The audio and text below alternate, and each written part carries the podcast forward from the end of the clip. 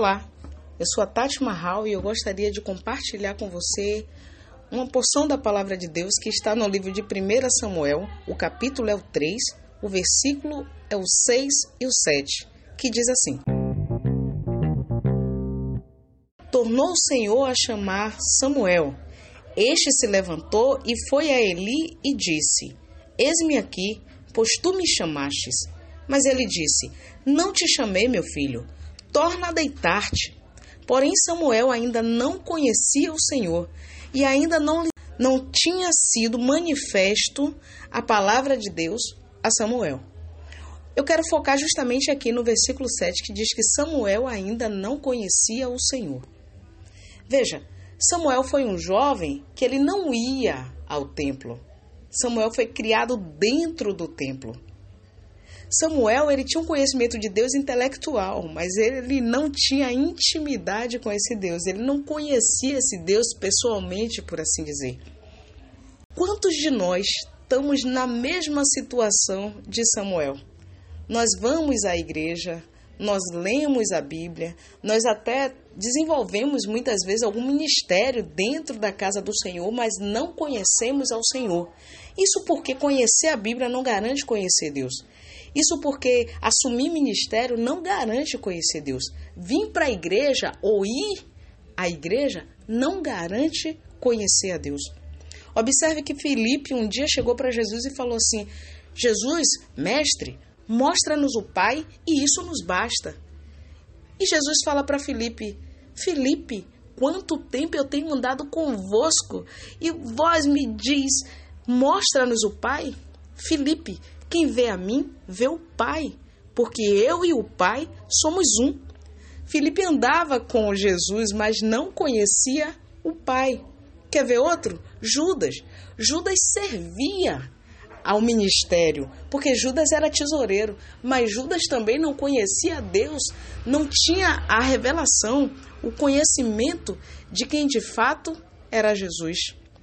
Então, servir ao Senhor não nos garante conhecer.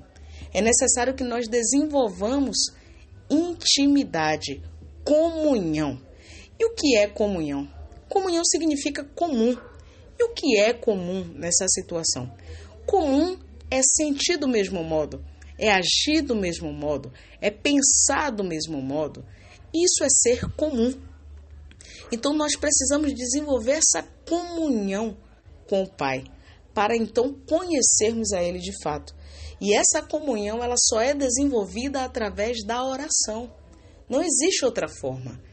Deus tem várias formas de falar com seus filhos, mas os seus filhos só têm uma forma de falar com Deus, e foi essa que ele estabeleceu, através da oração. Eu sei que orar muitas vezes é difícil, a gente não tem o hábito de separar um tempo para falar com Deus. A gente muitas vezes faz tudo na vida e de noite, quando estamos cansados, é que devemos, queremos falar com o Senhor. E é aquela oração rápida, Senhor, muito obrigado pelo dia de hoje, eu quero isso, eu quero aquilo, obrigado só, e dorme. A gente precisa separar um tempo para buscar Deus, como nós separamos um tempo para estudar, como nós separamos um tempo para almoçar, como nós separamos um tempo para fazer as coisas que para nós é importante.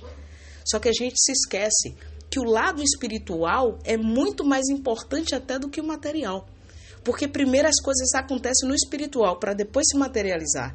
Se nós tivermos essa consciência, nós cuidamos primeiro da parte espiritual, porque se o espiritual estiver bem, o corpo, o físico vai bem também.